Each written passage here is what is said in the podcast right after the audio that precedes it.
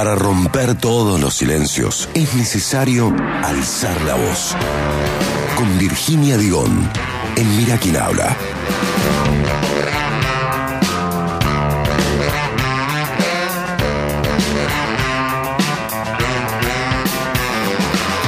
11 de la mañana, 28 minutos en la República Argentina. Le saludamos a Virginia Digón, que no vino volando en una escoba, como dijo Tincho Siboldi. no, cuando dije sí, eso. Porque dijimos Marte de Bruja con Virginia Digón. Sí, yo me imaginé el tema que va a hablar. Casi, chicos, No casi, eso. casi que vengo, Y aparte, ojalá. claro, no, no va a ser ningún hechizo, ni ninguna maldición, nada. ¿Cómo están? ¿Todo bien? muy bien. Bueno, eh, bueno, le- el tema ya me lo adelantaste un poquito vos, vamos a hablar un poquito de las brujas, pero también atado eh, a otro tema importante, que es, eh, todos conocemos que en la historia de las guerras, cómo son narradas las historias de las guerras, siempre hay verdades que se cuentan, también hay verdades silenciadas, hay ocultamientos, hay mentiras. Y en este medio las mujeres siempre, bueno, estamos haciendo revisiones históricas, ¿no? Y fuimos invisibilizadas en un montón de, de historias de distinto tipo. Bueno, una de ellas que vamos a empezar recordándola porque estamos muy cerca de- del aniversario del 2 de abril, eh, que fue, bueno, cuando comenzó la guerra de Malvinas.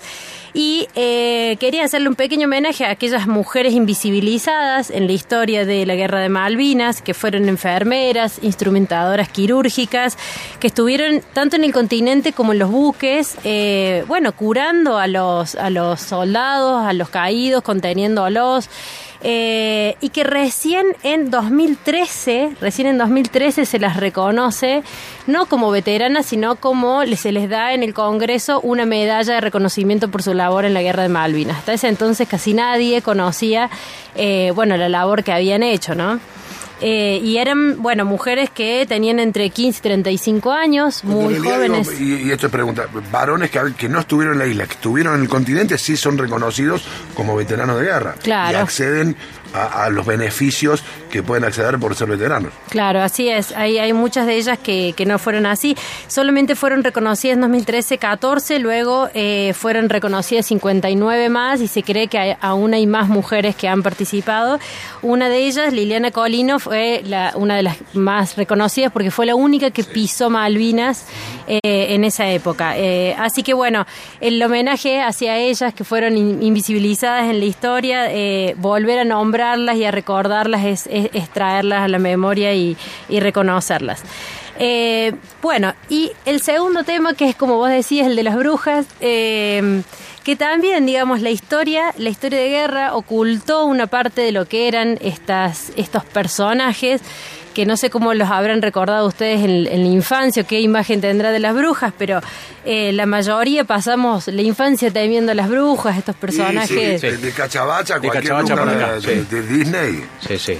De ahí para todo, Sí, que eran claro, sí. personificadas como personajes vestidos de negro, Sí. con un lunar feo Sí. en la nariz. Bastante na- na- nariz puntuda. Nariz habitualmente, puntuda. nariz Estéticamente, sí, sí, Sí. de- desagradables eh, según los cánones de, de belleza de la época.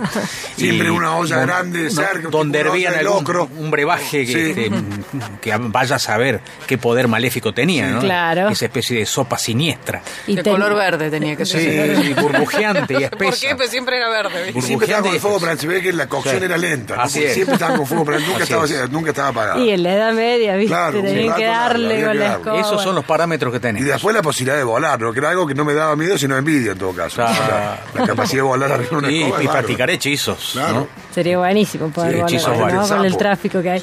Bueno, eh, lo cierto es que vamos a ahondar. ah, Se ha dicho mucho de las brujas y se, ha, eh, se han empezado a hacer revisionismos históricos sobre las brujas.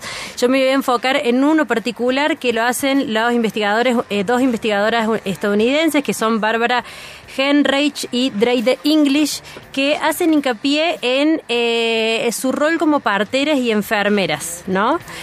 Eh, si nos vamos a la historia, vamos a ver que en el siglo XIV las brujas eran en realidad campesinas, la mayoría de ellas, y eran curanderas. ¿Quién de ustedes no accedió en algún momento a, a un curandero, ¿no? Empacho, el empacho. Bueno, a mí me curaba el empacho El una bruja. sí, sí. Bueno, sí. está- Bueno, no una bruja, ¿no? Ah, no, no era una bruja. No se, no, no, no se presentaba vestida de bruja, pero sí. iba, iba a domicilio. Incluso te podía con- curar a distancia. Sí, con una, Mucho antes que exista la virtualidad. Bueno, con, con una cinta te curaba, sí, sí, sí. En ese momento, imagínense si ahora estamos hablando de que existen curanderos este, y que nosotros accedíamos a ellos.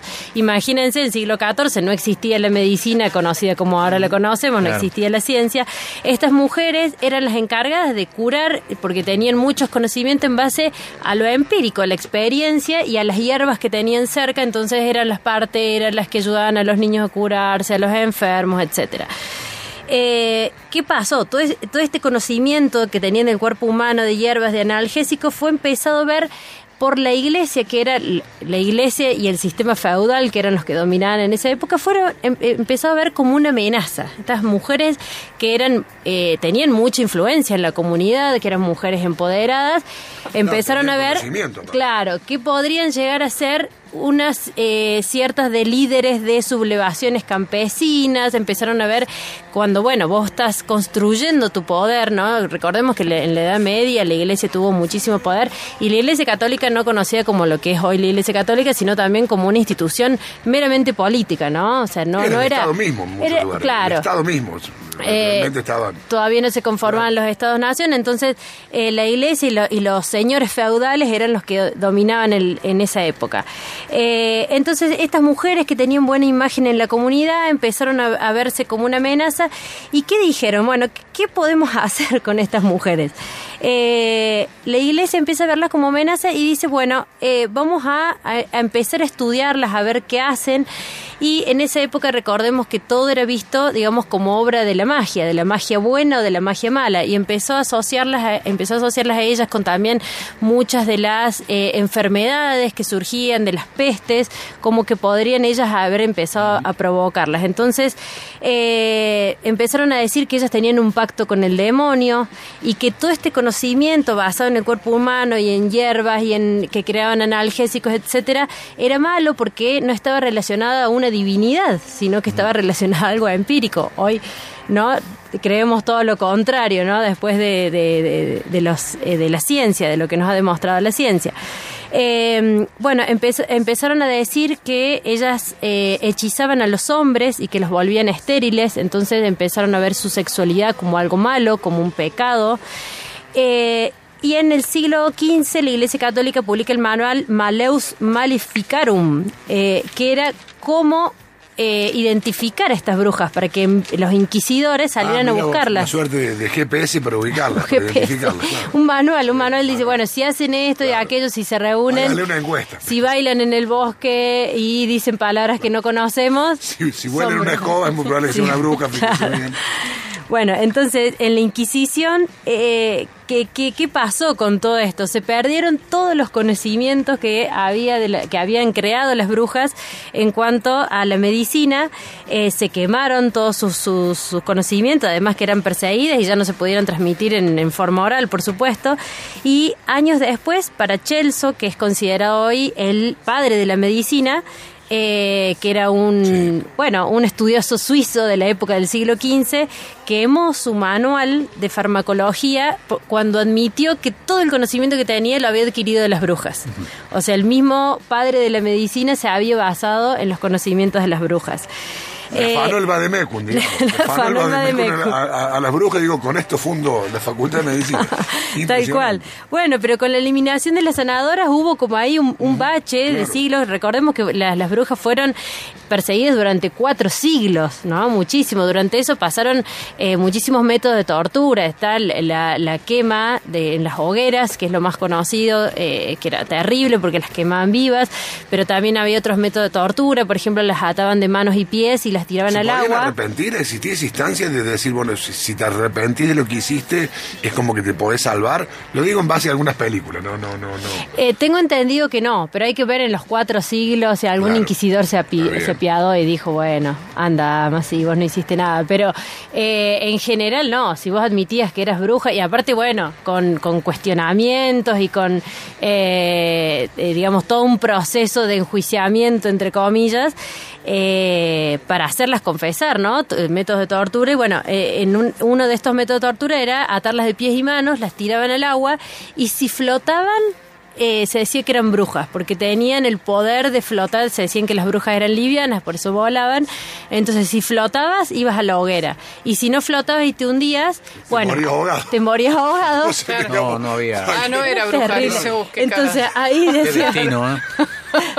ahí decía, no era bruja, fue una muerte Uh, inocente. tarde, Claro. Sorry. La vamos, Claro, sorry. ups. Sí, mala mía. Por Dios. No era bruja. la van a recordar como una, una No muerte era bruja y inocente. no sabía nadar. Claro. Dos Claro. condiciones Todo. mortales. Bueno, recordemos que eh, en general el 80%, porque había, también había brujos, pero el 80% de las que se quemaron eran mujeres, y eran mujeres campesinas, porque en, en general también había curanderas de clase alta, pero bueno, como toda la historia ya conocemos, no eran muy tocadas, zafaban de otra manera, entonces las que más lo sufrieron fueron las campesinas. Eh, Hoy, hoy hay una reivindicación de estas brujas. eh, no sé si alguno habrá ido a las, este, habrán escuchado, digamos, este cántico que se suele dar en las marchas feministas de somos eh, las nietas de todas las brujas que nunca pudieron quemar.